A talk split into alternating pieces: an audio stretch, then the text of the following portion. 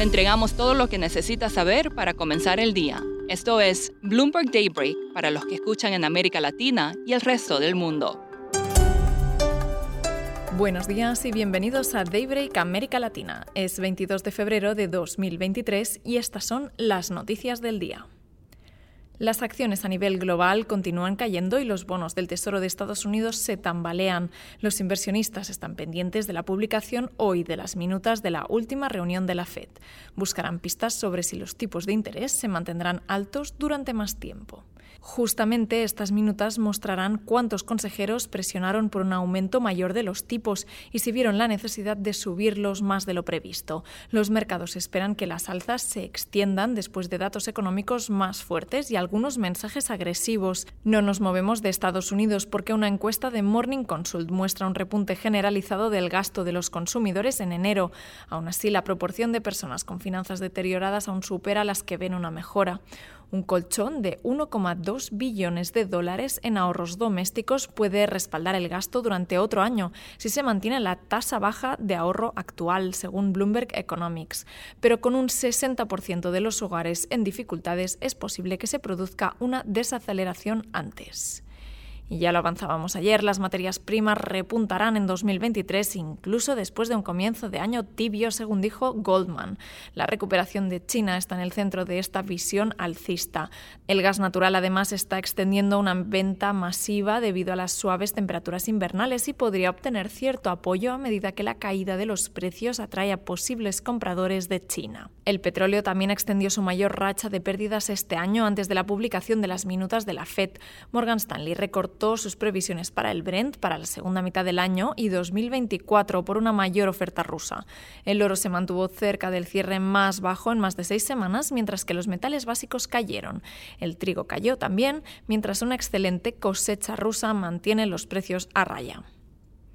Los analistas de Goldman prefieren los bonos corporativos de los mercados emergentes a la deuda soberana, esto por sus primas de rendimiento adicionales y su duración típicamente más corta. Los diferenciales más amplios de las notas de empresa ofrecen un mejor colchón contra los efectos del aumento de las tasas de interés y también generan mayores rendimientos. Y el hecho de que la deuda corporativa a menudo tenga plazos más cortos que los bonos del gobierno es una ventaja adicional.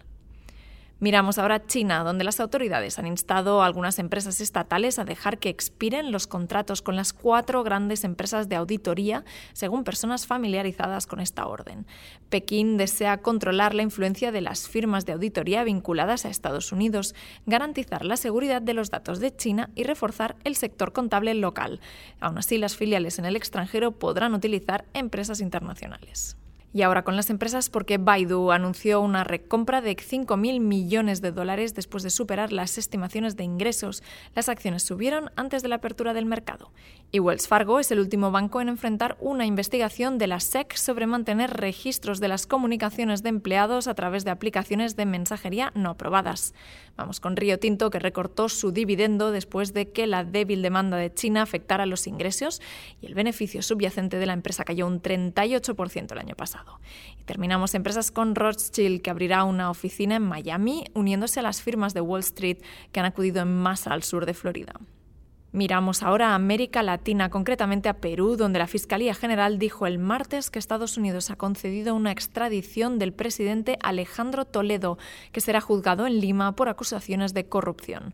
Toledo vive en California, es buscado en Perú por presuntas negociaciones de sobornos con el conglomerado brasileño Odebrecht durante su presidencia entre 2001 y 2006 y un jurado federal en Brooklyn, Nueva York, ha declarado culpable a Genaro García Luna, acusado de ayudar al Chapo y al cártel de Sinaloa a importar y distribuir cantidades masivas de drogas a Estados Unidos.